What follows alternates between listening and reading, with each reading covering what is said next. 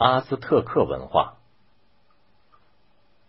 大约在十二世纪，印第安人阿兹特克部落为了躲避敌人的追击，从北方的故乡迁徙到墨西哥河谷。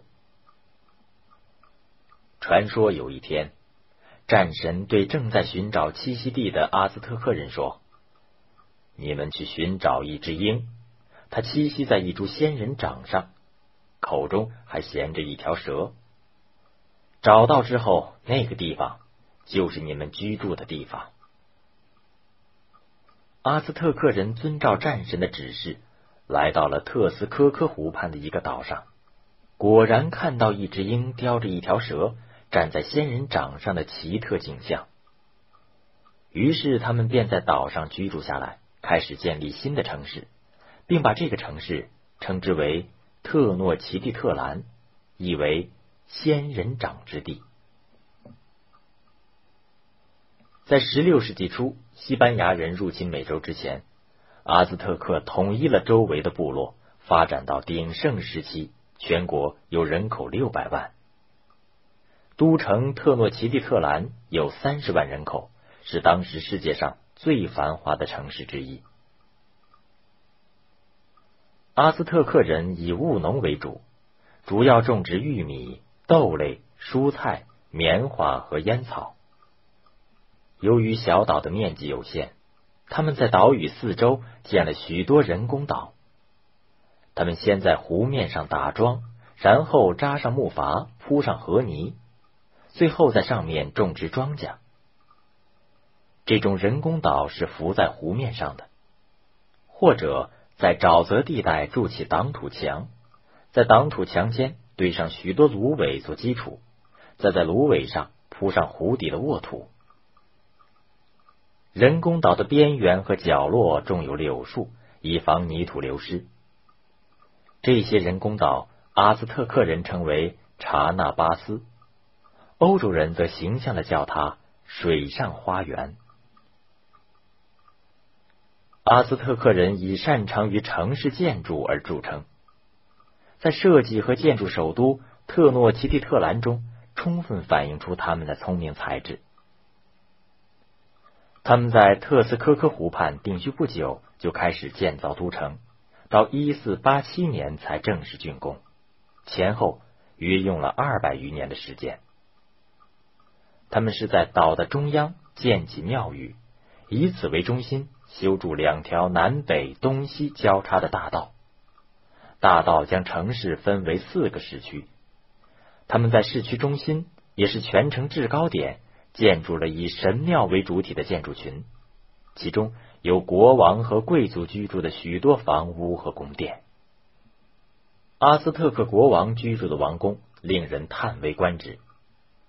宫殿四壁饰满羽蛇浮雕，栩栩如生。房间里到处挂满绚丽多彩的地毯和布帘，就连木柱子上都雕满了花鸟虫鱼。在国王就餐的大厅里，还有一扇精致的屏风挡在餐桌前，为的是不让朝臣看见国王进餐的样子。在王宫里。还有一座专供国王一人赏玩的庞大园林，里面饲养着几乎所有中南美洲的野生动物，其中包括成群的墨、美洲豹和养在坛子里的响尾蛇。园林里到处栽种着来自各地的奇花异草。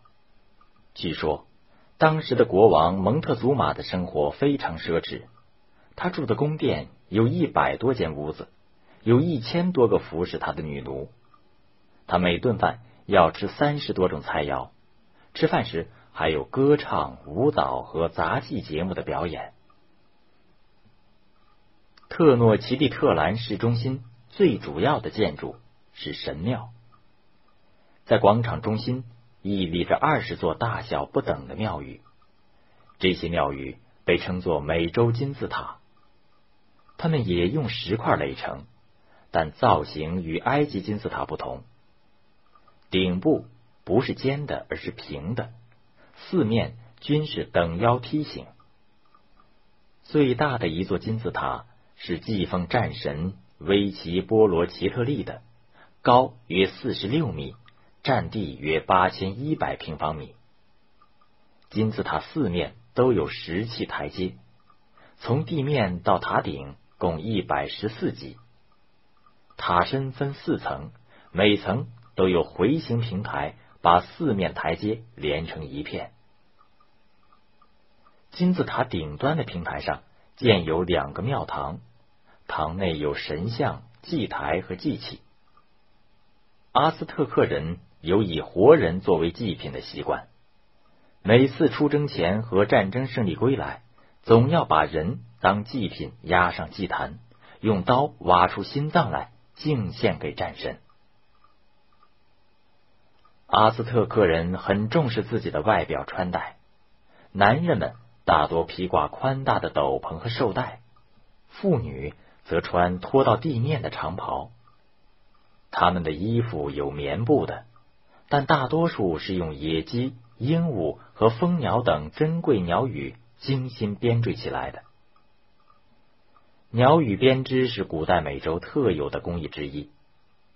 阿兹特克人不论男女都戴头饰、手镯、脚镯、耳环和鼻环。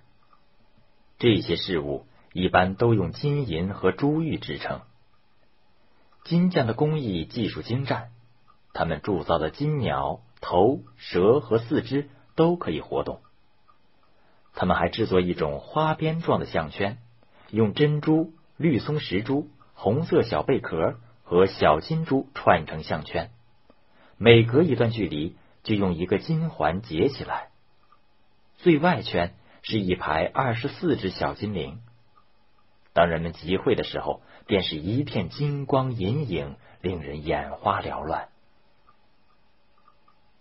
每隔五天，阿兹特克人便来到城北的市场进行交易。这个市场常常聚集起三到五万人，人们携带着蜂蜜、香草、布匹、陶器和羽毛织物来这里进行贸易。阿兹特克人没有货币，一般都是以食物交易，有时也用珍贵的 COCO 豆和装满金粉的鹅毛杆进行交换。阿兹特克人在文字上的发展没有玛雅人那样成熟，仍使用绘画文字，但他们在医学方面却有相当成就。他们知道许多草药的用途，如用洋地黄治心脏病。用奎宁治疟疾，还能用一种草药制作麻醉剂，这在当时是很先进的。一五一九年，西班牙殖民者侵入特诺奇蒂特兰，并把它一把火烧毁，阿兹特克人成千上万被屠杀，阿兹特克文明的发展从此中断。以后，墨西哥人。在特诺奇蒂特兰的废墟上，建立起了墨西哥城。